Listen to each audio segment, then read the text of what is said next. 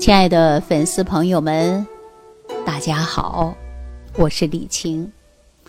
最近呢，看朋友圈里有这么一句话啊，我跟大家分享一下，说没被新冠干倒，而被甲流干倒了。那这一听到甲流啊，我不得不说，咱们现在的人呢，生活在浊毒化的环境当中。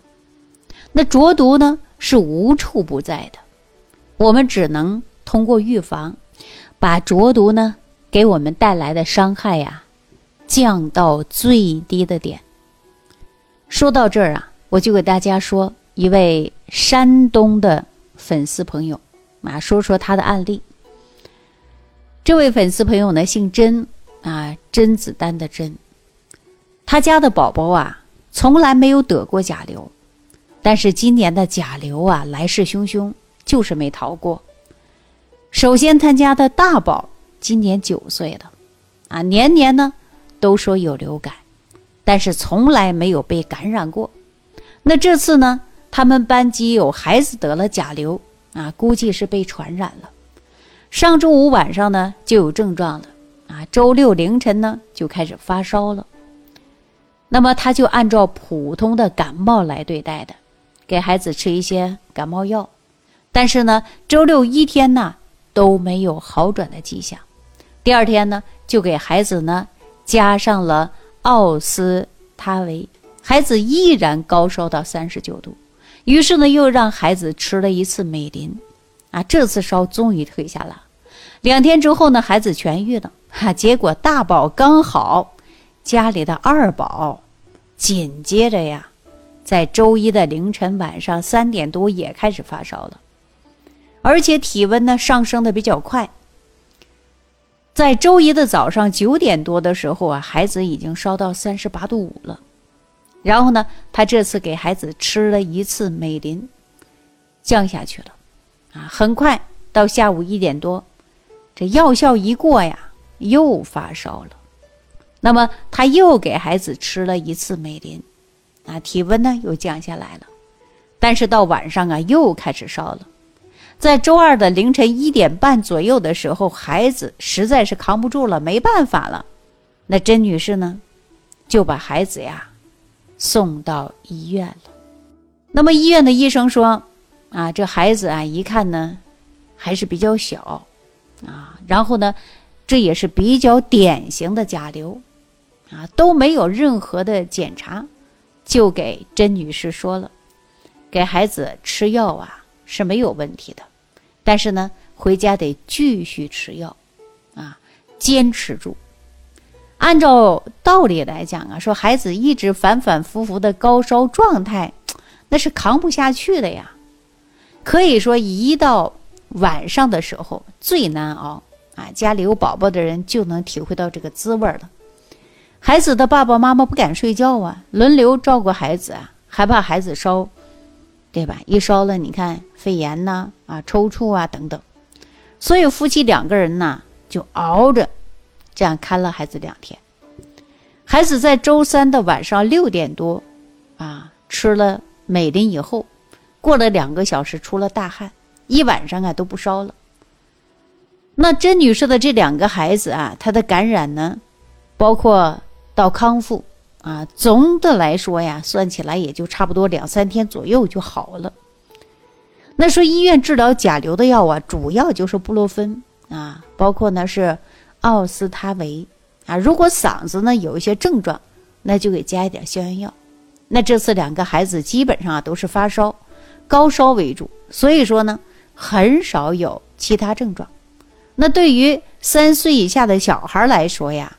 甲流的特征啊，就是体温上升啊，发烧比较快，吃药之后呢，退烧呢是很慢的，啊，所以呢，在了解之后啊，慢慢的说只能够啊，反复性的用药啊，体温呢慢慢发生变化，那很多人都知道说扛个两三天啊，基本上就痊愈了。有很多粉丝呢就百思不得其解，说这个新冠没把我干倒，反而甲流把我干倒了。那甄女士啊，这么一说一段话，啊，她就说了这一段话。我觉得呀，可能呢是咱们很多网友啊，包括很多粉丝朋友呢，都可能会有疑问，说如果这个甲流传染性这么强，那我跟孩子的爸爸照顾孩子好几天，其中也没戴口罩，也没被感染呢。那说甲流传染性很强，大宝感冒之后，那立马呀戴着口罩又隔离了，但是二宝远离呀，为什么还被感染了呢？说到这儿啊，我就要告诉大家啊，自从新冠疫情啊管控开放以后，大家呢不戴口罩的人明显增多了，包括超市的，你看很多人不戴口罩，是吧？有很多人不戴口罩，这样的传染几率就会很大。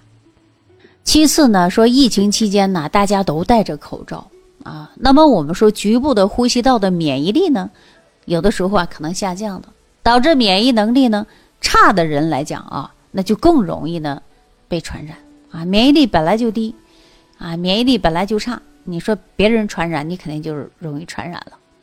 那这个自传染，特别是老人跟小孩，特别容易中招。那这个甲流在康复之后啊，很多人说是没有后遗症的，对，就比如说发烧之后嗓子疼啊、痒啊、阵阵咳嗽呀、啊说话气喘呐、啊等等呢都没有。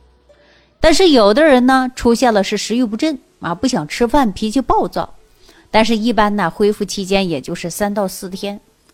那我们说，甄女士家里两个孩子呀，退烧之后呢，多多少少啊，也有不吃饭的现象。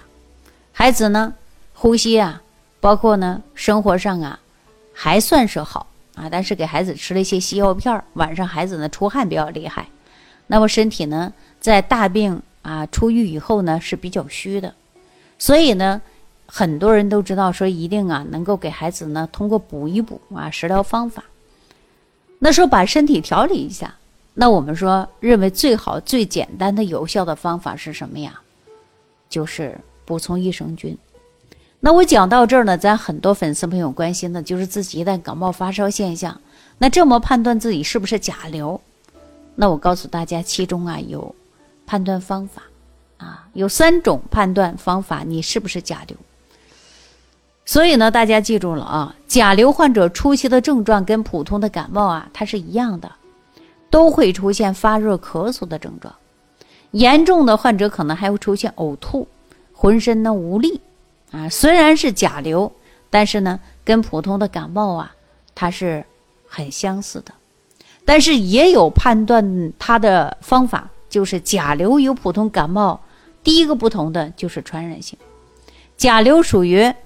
传播性疾病啊，容易造成大面积的人出现了疾病，而且甲流呢发病比较急啊，它的传播速度比较快。当我们存在感冒发烧症状以后啊，及时用药，但是呢，症状虽然能够得到改善，但是咱们还要注意自己是否被感染了甲流，尤其呢，最近接触过甲流患者的人，那就更要提高警惕。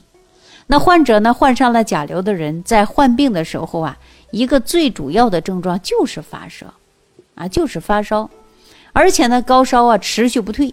那咱一般普通的感冒啊，吃了退烧药，基本上就是好转了，而且大多数人吃过药之后呢，高烧都能退下去。但是甲流啊，不是这样子的，甲流有的时候一高烧啊，持续两三天，甚至四五天。所以说，很多人说这个甲流啊，这个比阳了还难受，就是这样高烧。服用退烧药以后呢，高热的症状并没有得到缓解。而那我们去医院治疗的时候呢，千万不能拖啊！记住了，问题来了就一定要到医院去治疗。那对于甲流患者的症状，除了表现的发热、咳嗽啊比较常见的症状以外，还会出现呢身体一些不适应的症状。那就比如说。很多人甲流以后啊，出现浑身酸痛、浑身无力，还有的人呢出现了是头痛，那些症状啊，跟普通感冒当中呢，并不多见啊。因此呢，甲流患者呀，可能出现并发症的几率，在普通感冒当中是比较罕见的。那就比如说像中耳炎、肺炎，这都是甲流患者可能会出现的并发症。所以说呢，我们判断自己是不是甲流的方法之一，那最近呢，我们都知道天气啊回暖了，气温呢还不稳定，那我们这个时候免疫力低下的啊，那么对于我们这一类的粉丝朋友们呢，就应该注意啊，最近甲流啊它是高发季节，那咱们还需要做好预防工作，特别是免疫力相对比较差的老人和小孩儿，为了提高自身的免疫力，我认为这些人群呢。应该呢，适当的给自己补充肠道的有益菌。那么在日常生活当中呢，我们要加强锻炼，保持良好的作息，早晚呢要注意的是温差，不要给疾病留下趁虚而入的机会。